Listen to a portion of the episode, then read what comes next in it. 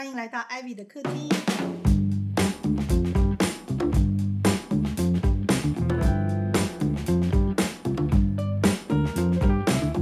大家好，我是 Ivy，我是阿达。我，是 Johnson，我们已经第三季嘞，哇！第三季，当然，这个第第一季就我们自己在规定的啦，对，我们也不晓得高兴什么，我们也可以说自己第十五季，我每一集都是一季，自己开心就好。这个因为就如同我们的这个节目的名称嘛，大家一直都知道，就只是在艾比家的客厅里面，呃，一个干妈跟两个干儿子的瞎聊，吃吃可颂，喝喝咖啡，对，用一些很基本的仪器与设备，就这样为大家做节目，希望大家很喜欢。我们已经来到第三季，第一季呢讲的就是其实是呃职场的一些我们的经验啦，就是这个设计创意圈我们曾经遇过的一些经验，有关于工作的提案啊、准备啊这些经验跟大家分享。然后在第二季呢，因为应一些朋友的要求，希望聊一些比较软性的题目，我们就谈了很长的，有一段时间的 情感跟星座的一些内容。那现在呢，呃，因为当然就是我们不断的被提醒，其实我们公司是一个设计媒体平台，而且我们一直提醒了自己，也告诉大家以后，以后更多人就是说，对你们已经讲说要做了，对，但是各位也知道嘛，那些事情啊，就像你要去上上那个学堂听课一样，感觉有点沉闷，所以我们就一直没有走到那里去。对，终于我们今天邀请到特别来宾 菲利普史塔克先生，第一集直接炸掉这样，菲利普史塔克先生的事情呢，我们很快就会呃有别的节目做给大家。呃，我们在此先预告一下，我们我们一定要预告，因为这就是给我们自己压力。对，因为消息放出去就没办法收回。对，我们就一定要做出来了哈。你现在有本事把时间说出来，我跟你讲，因为二零二一年要过完了，对不对？所以我们二零二二年一定要带新的频道、新的节目给大家。我们会在 YouTube 上 YouTube 上面好好经营我们 Paper 的平台，然后也会把这些呃大师的内容陆续的做给大家，好不好？嗯那呃，我们这新的一季呢，呃，是我的想法了啊，就是我觉得西方这一切呃的艺术文化，还有呃种种的这些，不管是时尚啊、设计啊、呃创作的渊源，都来自 一个很重要的一个一个一个地方，这个地方就是希腊。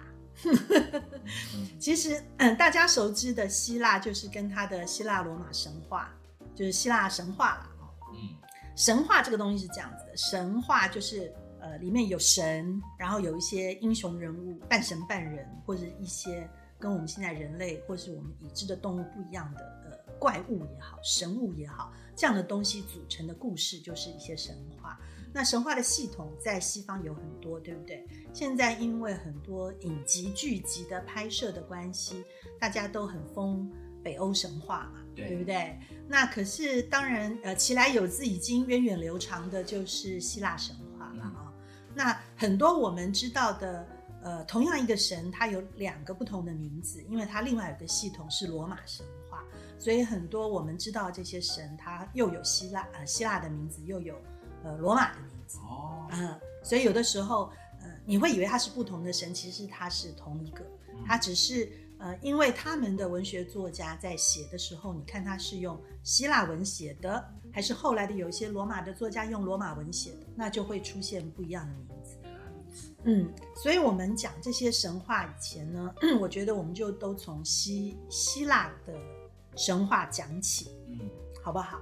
因为我觉得这些东西跟呃后来所有他们整个孕育出来的文化，对他们后世欧美整个族群的影响啊，包括呃很多的品牌的建立。当你要建立一个品牌，取一个名字的时候，嗯你知道，就是呃中华系统的就会想要取一个什么从唐诗宋词或是楚楚辞啊，你知道呃什么呃鼎泰丰，对不对哎青龙，对不对？就是从从我们的对这些文化里面去取一些很优美的词句来当名称嘛，当呃当品牌的名称。我们自己取名字也是这样子啊，对不对？对，很少有人替就是说一个你知道华文世界里面，华文社会里面，很少有人你生一个小孩，你给他取一个名字叫什么欧罗巴，不会这样吗？有啦，阿里巴巴可以剪掉，没事。我们当然也知道，就是说那样一个新文化的影响，社会跟我们不太一样嘛。一般来讲，我们一定都会从啊我们自己的祖先或是我们知道的文化起源来来取名来命名。但你知道很好笑，我就在幻想说，嗯比如说希腊罗马神话里面这样故事，然后爸爸妈妈在取名字的时候有 挑一个人，对不对？就是某一个神啊这样子。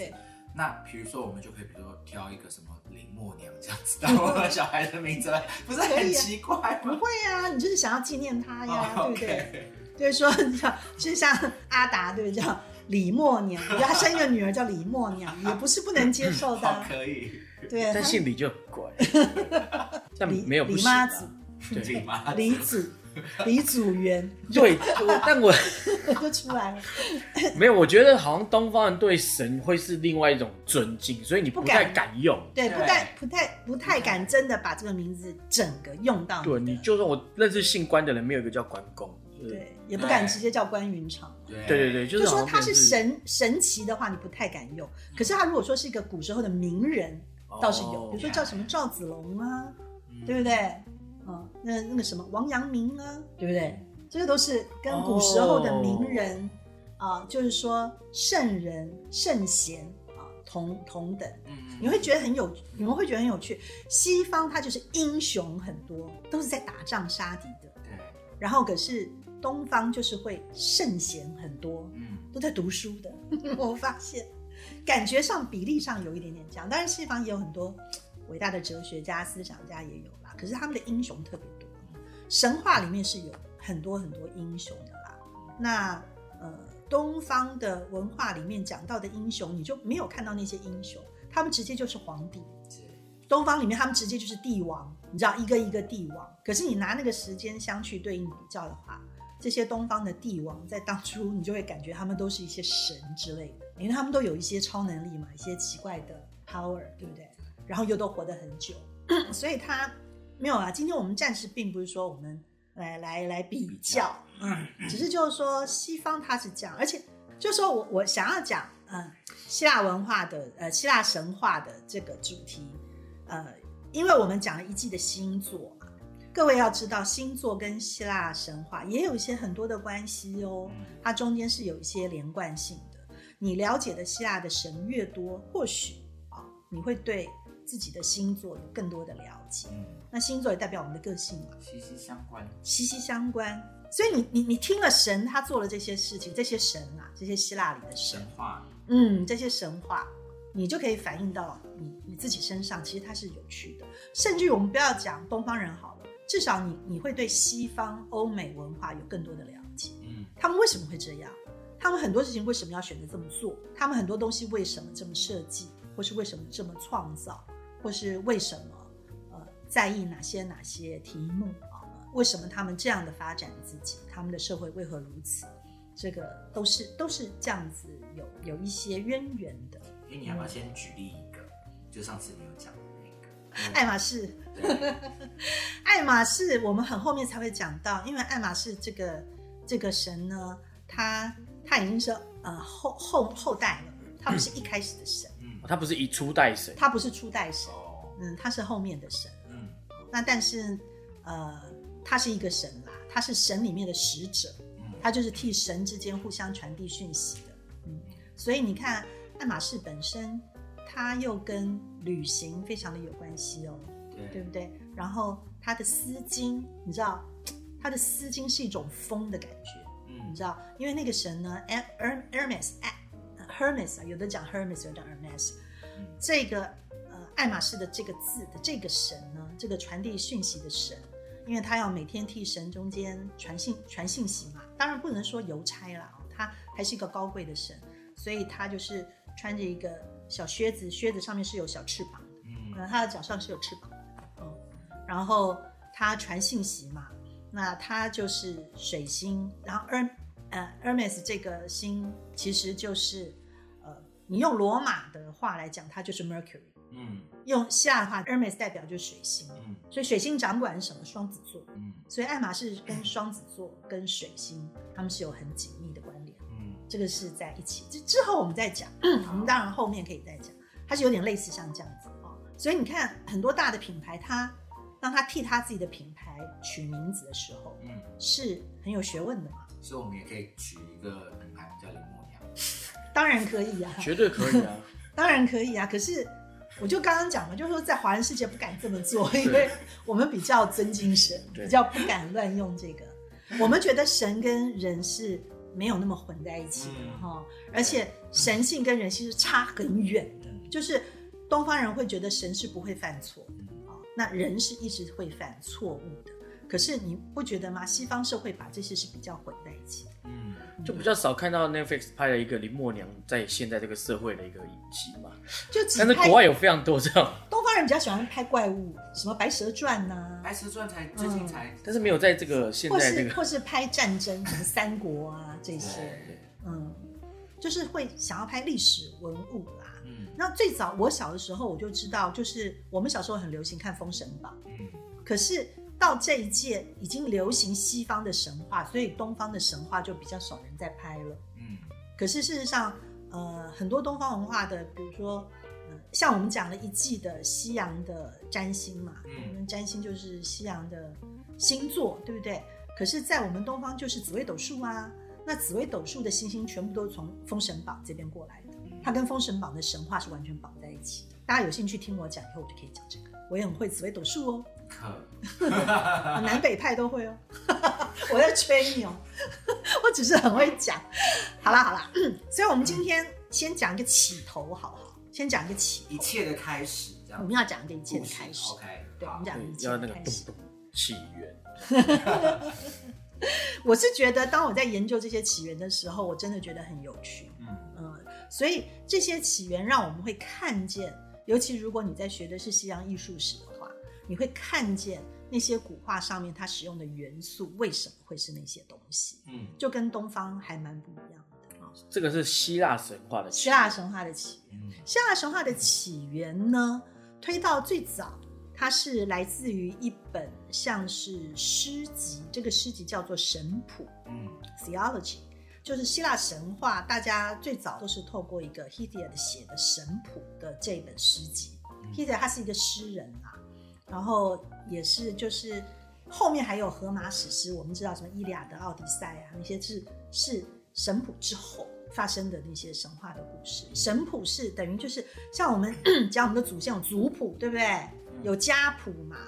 那 theology 这个东西就是呃，就是神谱这个东西，就是把众神所有的西方的这个希腊的神，他从起头开始到，就是把这些神全部都排出来，嗯写了大概呃一一一千多行啊，一千两快要接近一一千两百行的诗，然后写这些这些神是这样子。嗯那所以很多大家都是从神谱开始来研究这个一开始。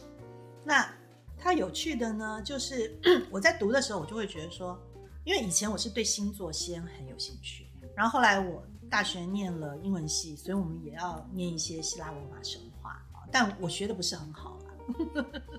我是上了年纪以后，又回头来对这些感兴趣，因为太多的电影在演这些东西，然后他们的时代都很混乱，谁先谁后你都搞不清楚，对不对？我相信你们跟我一样嘛，所以我就会回去看这些东西。我想说，我以前明明念过的，怎么现在 完全不知道他们怎么回事呢？所以你从一开始，所以我就回到一开始，那就从神谱啊，神谱一开始它是讲这些神怎么来的，就跟我们讲东方文化一样，一开始就是一片浑浑噩噩啊，一片呃，东方是讲虚无啦哦，那西方就是讲混沌，不是那个吃的馄饨，嗯就是混沌。混沌有个英文名字不叫 chaos，嗯 C H A O S chaos。那这个字就是从希腊神话来的，这个一开始起头，一开始什么都没有，只有 chaos。chaos 他们认为 chaos 也是一个神哦，就是你讲的最原始、最原始、最初的那个神就是 chaos，就是混沌，就什么都没有。然后这个混沌有一天呢，就生了，这混沌有一天好有，画面，生了榨菜，他拿生了，他生了五道小菜。有五道大菜，生了第一代第一代神，就是最原始的初始神，嗯啊，就从混沌里面跑出来。第一个就是大家都知道，有人听过盖亚吗？就是这个，我就是在电影里面一天到一天到看到，其实盖亚就地球，嗯就是 Earth，他讲盖亚就是 Earth。嗯，大地之，你就你去想象，我是这样想象，也许我不对哈，可是没有关系，因为我们就聊天嘛，嗯就是一片混沌，然后就生 pop up 就生了一颗地球。因为你要讲这些神，他最后跟人的关系，你是不是要有一个坐标嘛？你要有个地理位置嘛？你要有站在的一个什么地方，然后开始往外观察观测。嗯所以它生出来的第一个东西，当你在一片虚无里面，你是很难想象的嘛。你要生出来一个东西，你要让大家有个地方站，所以我就觉得他一定要先生 Earth 出来，嗯先生盖亚就是大，他说大地之母，嗯可是其实他也不是光大地之母，他就是所有的生育能力要从他来，嗯你要他出来了以后才能够生东西出来。所以你看西方这种把什么东西创造出来，它也不是说生育，因为你讲生育，我们通常会有个画面，好像要一定要从女生生产从哪里这样生出来这样。可是它这个一开始的生，它其实就是一个创造的概念。创造，创造是很重要的。所以你们没有发现吗？我觉得在西方的教育里面，教我们如何无中生有跟原创，都是最重要的一个观念跟价值。可是，在东方不见得哦，东方它比较规范，讲求规范，对不对？讲求溯源啊，是真的，就也要你孝顺啊。可是它没有那么的讲求原创，因为原创带来的就是我后面要讲的。你会发现，我们先把这五盘小菜、五盘大菜讲完啊。第一个就是那个地球嘛，对不对？它就是有不能说地球盖亚了，嗯就是有一个 Earth，然后再来它生哪些东西就很有趣。它生一个黑暗之地，也是 chaos 生的吗？还是是盖亚对，因为是是跟盖亚同辈的，哦就是就是有一天混沌生五潘少就有炒哦手可以一起生这样啊、子，OK，汤面呐，哎，稍微有点顺序啦，哦哦，就是有有有 Earth 嘛，就是说有盖亚，然后就有那个，就是有人说它是地狱，我觉得那个不是地狱，因为西方这里分得很清楚，有嗯。各式各样。你想到地狱，很多人什么受刑罚、受苦，那个又跟宗教有点关系。嗯可是希腊的神话里面讲黑暗之地，它不是，嗯就是说你。盖亚讲的是 Earth，它如果说是一个它可以孕育东西出来的地方，黑暗之地就会是一个其实比较结束生命的你也不能说结束，就是它就是一个很深的，有点类似叫什么？我们有一个字叫深渊，嗯你也不晓得什么意思啊？就说这个东西无止境的往下一直深，一直深，是很黑很黑的一个可能深不见底的所以他们一开始就会有这种概念。我觉得这是东方比较没有的，它只是一个对比，它也不是好坏。我觉得它就是一个对比。哦，嗯，你看你会有一个要孕育东西的地方，然后你会有一个深渊。到垃圾的地方，到了什么或是黑暗的地方，就是黑暗之地。当然大家都不要去会不会被告啊？大家都不要去黑暗之地玩啦。可是你就是它，就是会有存存在，嗯它有一点点这样子。那也有人翻译说它是冥土啊什么的，反正它就是黑暗之地。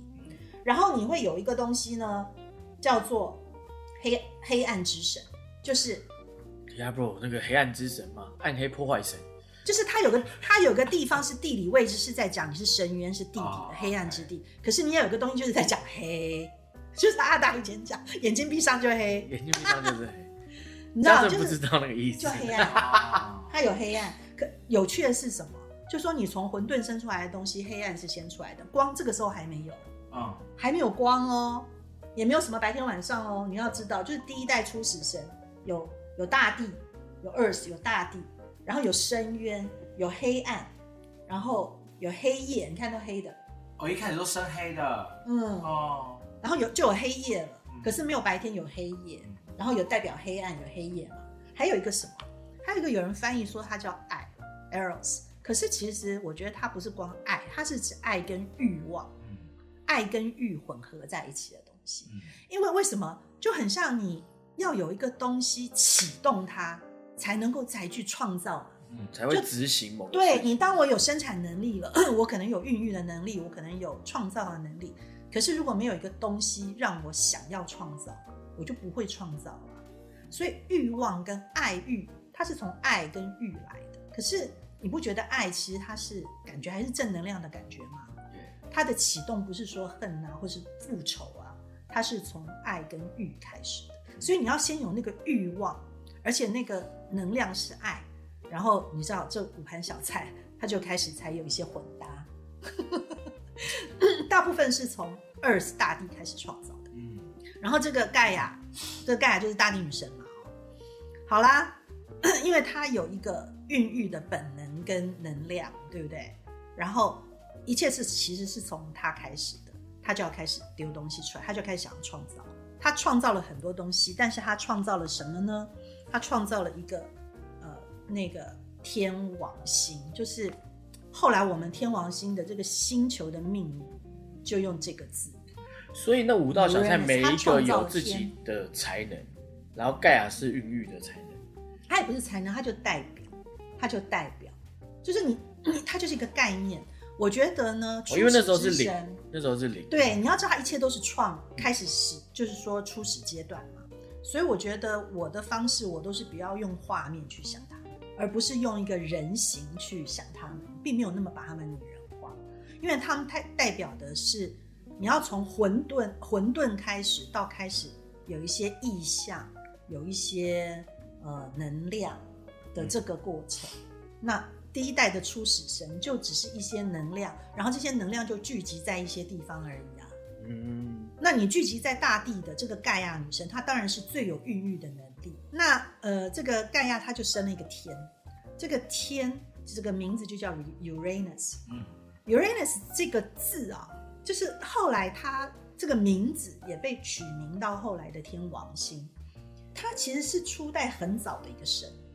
嗯那大地的盖亚女神，她是属于比较阴性的，是属于女性化的。这个天呢，好，Uranus，你就姑且叫它天空之神好了。天，这个天神呢，这个天它就是男性的，嗯所以盖亚就跟天呢就结合，就生了第一代的神。哦，所以盖亚是母的。盖亚是女的，然后她自己生了一个天，就是她自己生了她老公，嗯呃，他就哦生了这个天，然后他就跟 Uranus 生了一些孩子，又生了很多。可是就是说，我是这样想的啦。一开始因为混沌什么都有没有，对不对？然后渐渐的有一些能量的流动，然后这些能量自己盘踞了不同的空间跟领域，然后他们渐渐的会这些能量的聚集。那以盖亚最有孕育的能力，所以他就自己生出了一个他的另外的配偶。他生出来以后，跟他交配，开始就生一些，开始渐渐这些能量聚集，就有形体的东西出来。嗯所以他生的这个第一代神呢，是有形体的，就开始有形体的出来了。有什么呢？有怪物，所以他生的第一代其实是怪物。我真的啊嗯，有很有名的，有很有名的，你们都知道的独眼巨人，就是在这个时候生出来的。哇一开始只有一个眼睛，独眼巨人，哦还生了一个什么百臂巨人，就是说有一百个头跟一百个手的巨人。嗯这两个大怪物是他们先生出来的，嗯然后他就生了泰坦巨人，嗯十二泰坦，生了十二个泰坦巨人，他们都是巨人，可是他们已经是长得很好看的人了，所以他生了这三大类。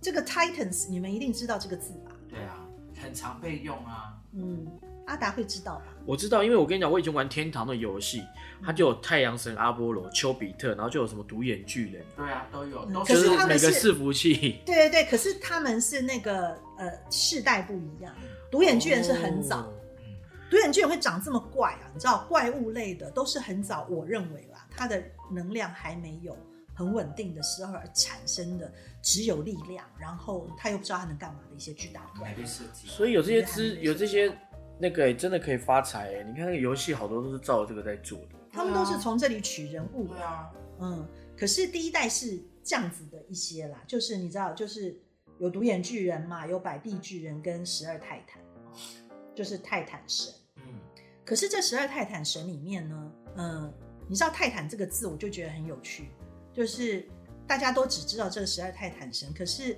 铁达尼号嗯，的名字就是这个字、嗯。T i t a n i c 就这个字，因为当时铁达尼号就是最大的一、哦。一艘巨轮，嗯。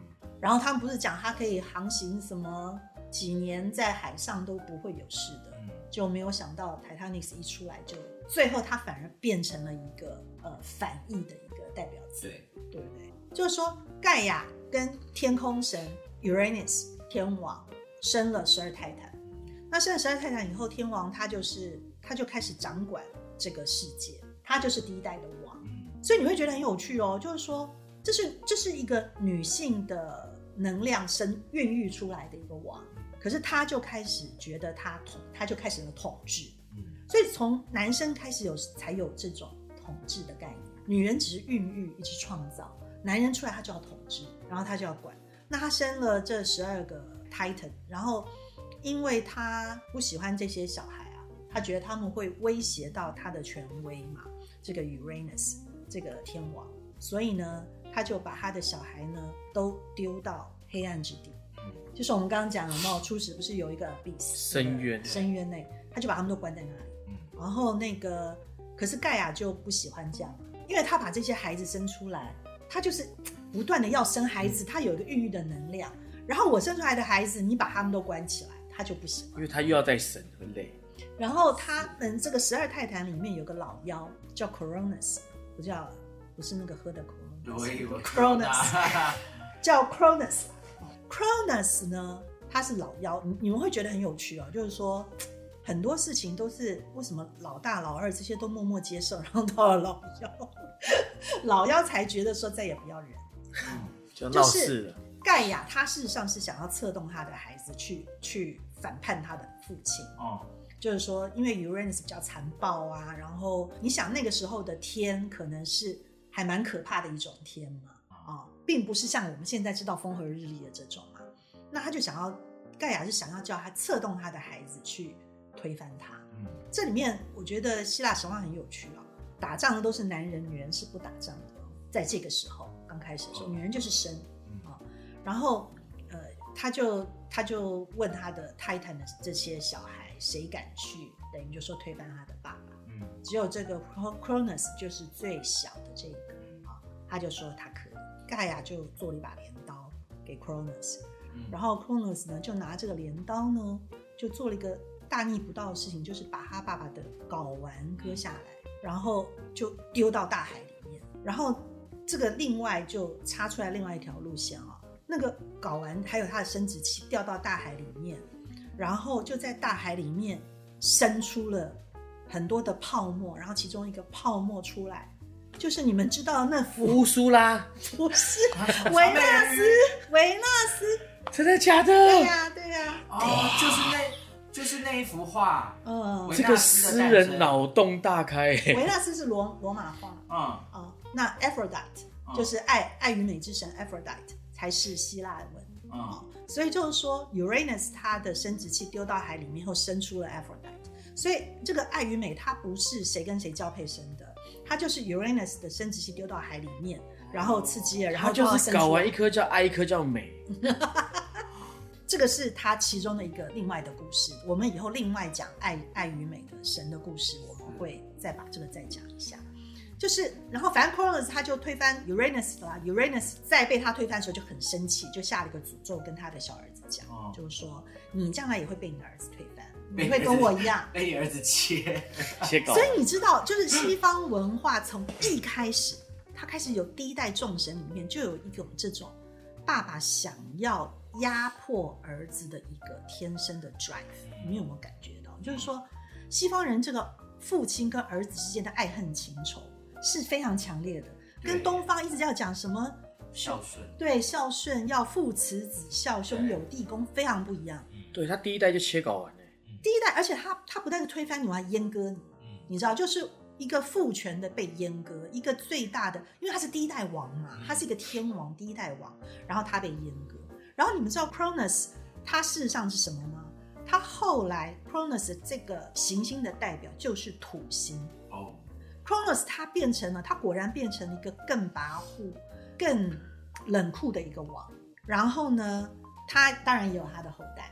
啊、他们不是那时候在泰坦神有有三男三女嘛？他们是呃不六男六女，他们十二泰坦神嘛，他们都是一对一对的，哦。所以他就跟他的那个 pair 生了也他自己的小孩，嗯。然后也就生了好像是呃就是三男三女，嗯。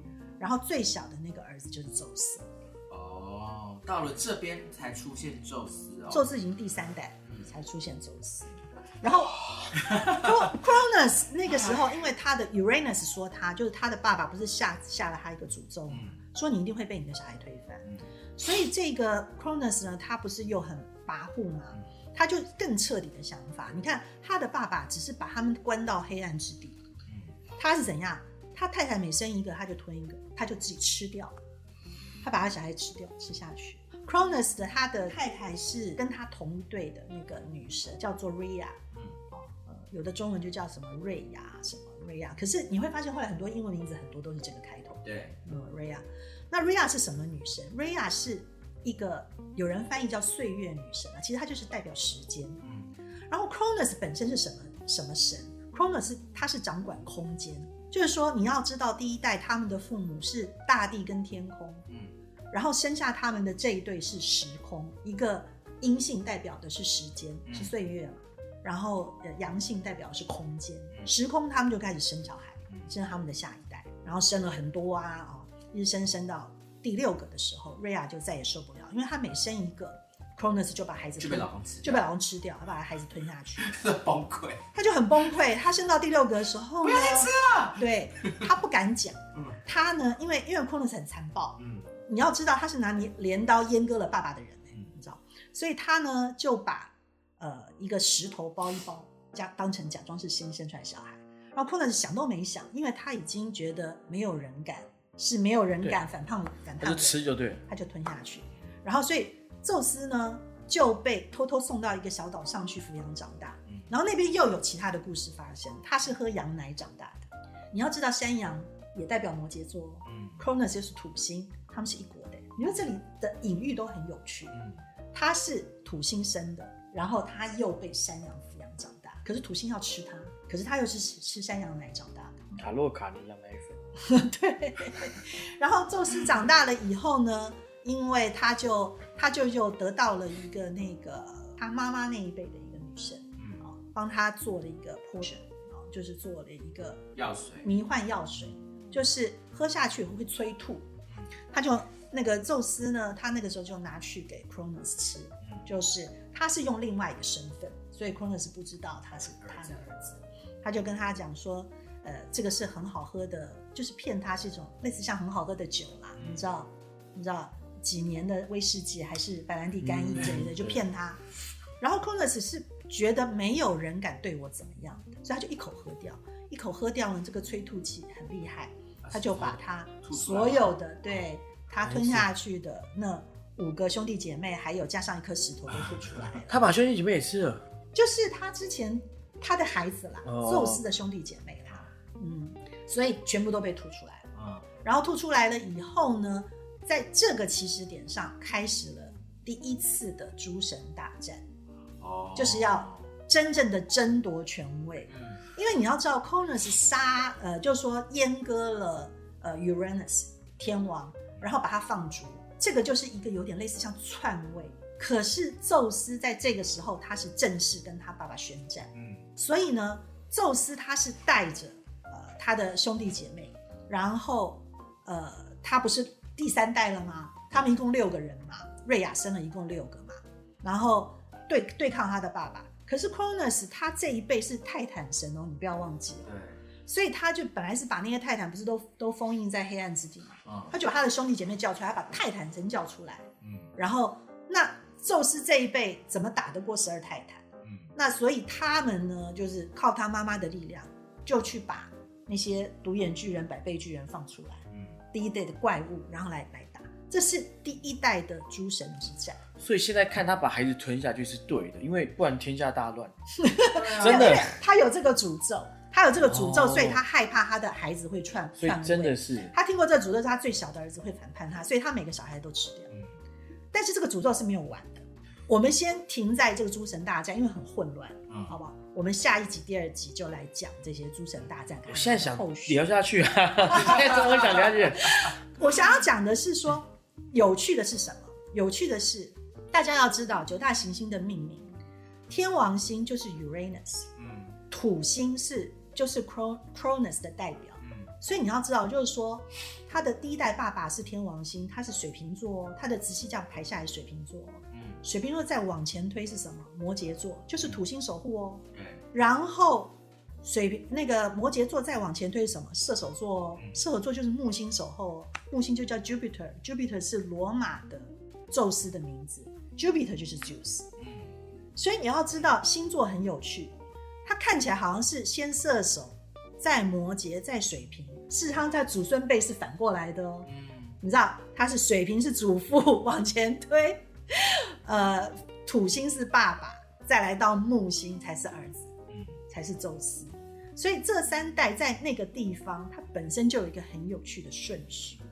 然后你要看他们的性格也很有趣。嗯，水瓶座他是就是无中生有的开始创造跟反叛，嗯，跟统治跟一切，所以你要知道天王他本身的一个个性是从第一代初始他被生出来以后，然后他就封印他的小孩，他爱干嘛就干嘛，他完全是一个无中生有，就是一个第一代的这个权利嗯，是水瓶哦。嗯。我们都说什么水瓶很博爱啊什么，可是你要知道他的反叛能力，他天生就是一个，他不是来建立系统的，他是从从无到有的一个，好像是没有章法的地方，可是他还在摸索怎么建立那个系统。嗯，可是你们看到了摩羯，我们往往要反过来推嘛，哦，摩羯它是不是就变成是一个系统跟政府的代名词？嗯一切就安定下来。因为有了第一代这样子乱嘛，你的小孩都会反叛你，那摩羯我怎么办？我就斩草除根，我从一有我就先把你都斩。所以摩羯的那种冷酷是远远超过水平的那种混乱的。吃小孩的冷酷，吃小孩的冷酷，对不对？所以你要想，就是说你的水平，你就来搞革命，你很狠心，你把小孩子都关起来。你看摩羯嘞，你把小孩整个就吃掉。所以到了宙斯，就是说射手座这一代，射手座不要以为他就是好好的都来玩，他也是反叛大军，他是开始起始第一代战争的。嗯，的一个火星，所以你要知道，水瓶是风象的，呃，摩羯是土象的，可是射手就是火象哦，他真的算是第一代要打仗的人。战争这种事情是从射手座开始，我跟你说，这个节目啊，如果配上画面，我跟你讲会，我们家马上做成 YouTube 好不好？就是去配画哎、面，真的，真的，你看在配那个行星的位置，你那个相对起来，就一切变得合理的时候，大家就会，而且你知道很有趣的是这样子啊、就是说今天我们只讲了这三颗行星嘛，就是说我们讲了，呃，从天王星的前面是土星，对不对？土星的前面是木星嘛，嗯，然后木星的前面是什么？不就是火星了吗？对，啊，古典的十二星座的用九大行星来守护的时候，嗯，古典的说法那个时候还没有九大行星，就是没有后面的三王星。对，那我后来就在想，为什么他们古典的守护星是这样排？哦，可是他他古代人观测星星这样看到天上去啦，就是他们用他们那样子观测这样去想。那你有十二星座，十二星座为什么是这样的顺序？然后为什么会配这样的守护星？嗯，其实你去那样想哦，就是当你还没有这三王星出来以前，它最后就只是到土星。嗯，你就是去想它很有趣，它先是中间的太阳、月亮，嗯，所以你太阳是守护着狮子，月亮是守护着巨蟹，是七月八月。嗯，然后它是往外扩张放射性的，然后你到呃巨蟹的前一个是六月是双子嘛，对不对？然后双子，然后呃狮子的下一个是处女嘛，所以双子处女是谁守护？水星，嗯，然后再往外扩一个，然后双子前面不是金牛吗？处女下面不是天平吗？嗯，金牛天平谁守护？金星，嗯，对，它是顺序这样来的哈、然后跳过一个地球，对不对？然后你看再往外，白羊，然后跟以前的天蝎，对不对？因为天平下一个是天蝎嘛，这两颗在古典它是火星守护所以你白羊是火星，它是那个战神很残忍，天蝎也很残忍啊。天蝎在火星的，如果你天蝎的位置，你的呃，如果你的火星是天蝎座的话，那个那个能量是很强的。像我的这一辈，我这一辈出生的，我们的火星就都在天蝎座。嗯，那就是你的火星它是这样守护，然后你再往外，你到了双鱼，对不对？因为你白羊前面你就转回到双鱼了嘛。对，那天蝎下一个是什么？射手。你然后你跳火星后面什么是木星？所以以前的双鱼跟射手是木星在守护的，所以我真的觉得双鱼是它有它的好命哦。所以你看十二星座里面只有双鱼跟射手最爱赌博，因为他们都是木星守护者，赌徒最多哦。然后你然后拉到最后头，射手后面是谁？摩羯嘛。然后双鱼前面是谁？水瓶。摩羯水瓶不就连在一起了吗？他们是最后一颗星，他们谁守护的？土星。嗯，他们两个都土，所以它是这样子放射开这样子，然后这样相对的。不是西元前八世纪，他已经对这个宇宙有这个概念。我其实一直相信那时候的天空比较近，因为你宇宙现在往外扩散，星星都在一直越飞越远。当然，他们一定不会飞这么快啦。可是我就觉得，可能古时候的宇宙比较近，星星比较近，都看得很清楚，你肉眼都看得到土星，看得到什么。光害比较少啊。而且你知道，你知道为什么木星叫 Jupiter？就是说为什么叫呃给它取像叫宙斯这么大的名字？因为它就是这些行星里面最大一颗的嘛，它体积最大。那最后的神的世界是宙斯在管的，才会这样命名给他。然后他之后的土星是上一代，嗯，你知道，就是他的爸爸哦，所以就被丢到他后面。那为什么 Uranus 在后面的天王星，后面的三王星，天王、海王、冥王这样去命名？就是你知道，再上一个办法再丢到更外面，对，所以才是这样顺序。对，对就说你一代一代这样往后丢，嗯，呃，丢的很那个。所以他很可怕，西元前八世纪就可以把他写的故事跟天上的这个跟到现在人类都没办法探索确定的事情写出来。而且更有趣的不是光他的位置或是他的地理关系，是他的性格。你知道，它它赋予的这些行星上面发生的故事、跟特征、跟性格，竟然跟我们现在，比如说你是一个摩羯座，或是你是一个水瓶座，或是你是射手座，我告诉你是息息相关的，你就是有那样的性格在你不觉得这个就是遗传下来的嘛？很多神话，你敢说它是假的吗？它就是这样一代一代遗传下来的，你们才会在这个时候出生。你的太阳行星，你的太阳星座是这个，你的守护星是这个，造成了你的性格是这样。我就觉得很有趣啊，它是完全组合在一起的。然后更有趣的是什么？这些人相互的互动，你会发现，像以前我就知道有一个摩羯座的人，他追女生哈是都手到擒来，还蛮厉害的。但他过不了的那一关就是水瓶座女生，嗯他就是水瓶座就会是他的克星。为什么？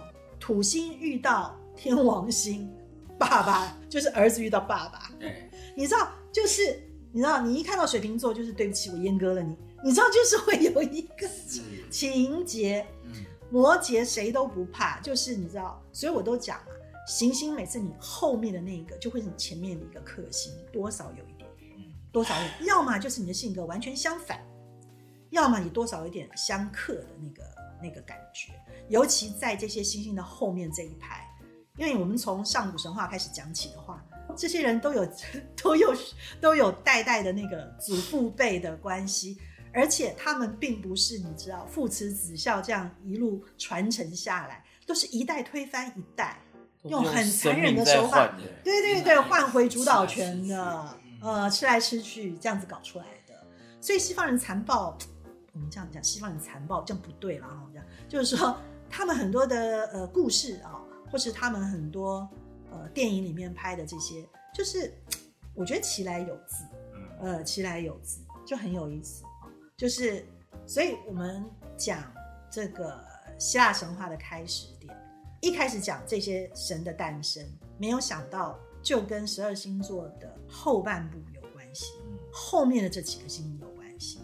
这三个是呃祖孙辈三代同堂，在这一块，所以这一块的朋友，当你们互相之间遇到了后，谁是爸爸，谁是祖父，谁是儿子，就认了，就认了，一定会有一个奇妙的连接，但谁也不吃亏哦，你知道，并不是因为你年纪大啊、就更要听你的，因为他们是一代推翻一代的，还蛮有趣的，然后还打了一个很大的架。哦所以这个战争，我们下一集这个泰坦神跟这个新的诸神的这个大战，我们下下一集就讲给大家听，它的结果也变得很有趣啊。然后中间也有很多呃，在在他们没有打仗之前的这一块，因为第一代的神有生出来嘛，也生了很多周边的东西。我们下一集。周边商品，哎，生了很多周边的商品，好，就是其他的一些小菜啊、汤啊，你知道，嗯，主食、副食、甜点之类的，我们就一并来说一说。阿达，你有很期待吗？我我真的很想有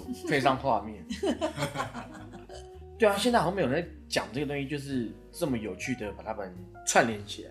有人有讲很多这些啦，你你去 YouTube 那比较学术但是我觉得大概没有人是像我这样子的想法。当然我的不是对的，就是说不不能说我的是对的，我也没有什么学术上的呃根据，这只是我的想法，就是我们聊天嘛，然后我只是觉得他们很有趣，中间都有这样的连接。反正我们是废话建议网。对，我们废话建议王嘛，反正只刚好两个都是说 Ivy 的兴趣，然后都可以串在一起，然后也是对对的。就是说说故事啊。可是你这样听完以后，相信你对这些事情会有比较呃深的呃印象啊。然后有关于这些希腊字，它的这些命名，它这些字首字字根这些字的来源，后来影响造成了哪些的后面的字是怎么来的，也很有趣。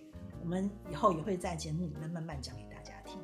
好不好？我们是不是像真的有慢慢接近我们要定位？我觉得我们开始真的比较像 像的主题了而且我们真的有比较像真的一个节目，哦就是哦听完是可以哇哦，哎，不要这样，我们节目一直之间都很好听，好不好？只是比较多奇怪的建议，但是好啦，那呃，所以呃，希望我们这新的一季用这样的主题开始，还有这些内容，让你呃对西方的文化开始有一些兴趣。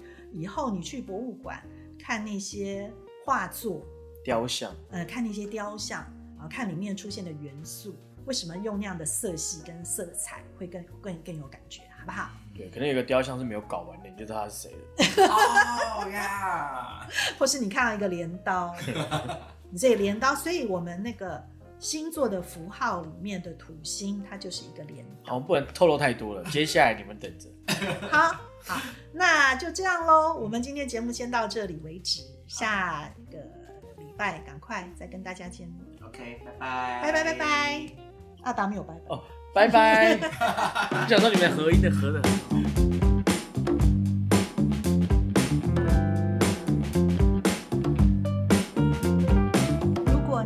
这样关于艺术设计与时尚的内容，欢迎订阅我们的节目，也可以在脸书和 Instagram 搜寻 Paper Magazine，留言私讯或是写信告诉我们你的想法。